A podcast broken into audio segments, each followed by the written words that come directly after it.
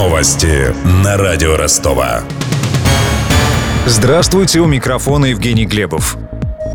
В мире. Провести референдум о вступлении Украины в НАТО пообещал Петр Порошенко. Украинский президент сделал это заявление в интервью немецкому изданию. По его словам, 4 года назад только 16% украинцев поддерживали идею вступления в Альянс. Теперь можно рассчитывать на 54% голосов. Бывший генсек НАТО Расмуссен говорит, что Украине может потребоваться очень много времени для вступления в Альянс, напоминают известия. Военные эксперты заявляют, что Украина не сможет стать членом НАТО в ближайшие 20 лет.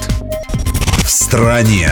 Страсбургский суд опубликовал решение по семи жалобам оппозиционера Алексея Навального. Блогер заявил, что российская полиция незаконно задерживала его во время уличных акций и приложил видеоматериалы. Суд согласился с доводами истца и назначил выплатить ему компенсацию. В общей сложности 63 тысячи евро из российского бюджета, приводит цифру «Эхо Москвы». Сейчас Навальный находится в суде города Кирова. Там проходит пересмотр дела о хищении средств компании «Киров Лес». Эта история относится к концу нулевых в Ростове. Строители аэропорта Платов преподнесли ростовчанам архитектурный сюрприз. Опубликованные ранее проекты привлекали внимание волнообразными формами. Но когда коробка здания была закончена, крыша аэропорта оказалась плоской. Почему в проект были внесены такие изменения? У главного архитектора аэропорта Алекса Битуса выяснила корреспондент радио Ростова Марина Горячан. По словам Алекса Битуса, в концепции любого проекта лежат три компонента – требования заказчика, место и нормы проектирования. Также архитектор из лондонского бюро 12 Architects считает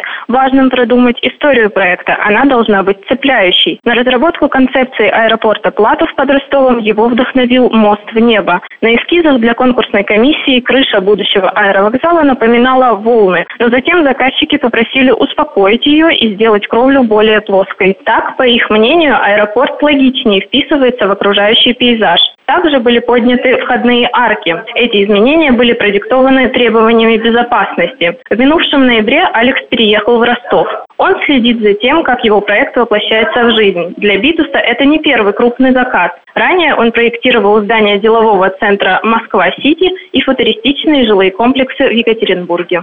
Добавим, что международный аэропорт Платов возводит в 30 километрах от Ростова с 2015 года. Свой первый рейс он примет уже в декабре этого года. Тогда же закроют действующий аэропорт на территории Ростова. На его месте возведут жилой микрорайон.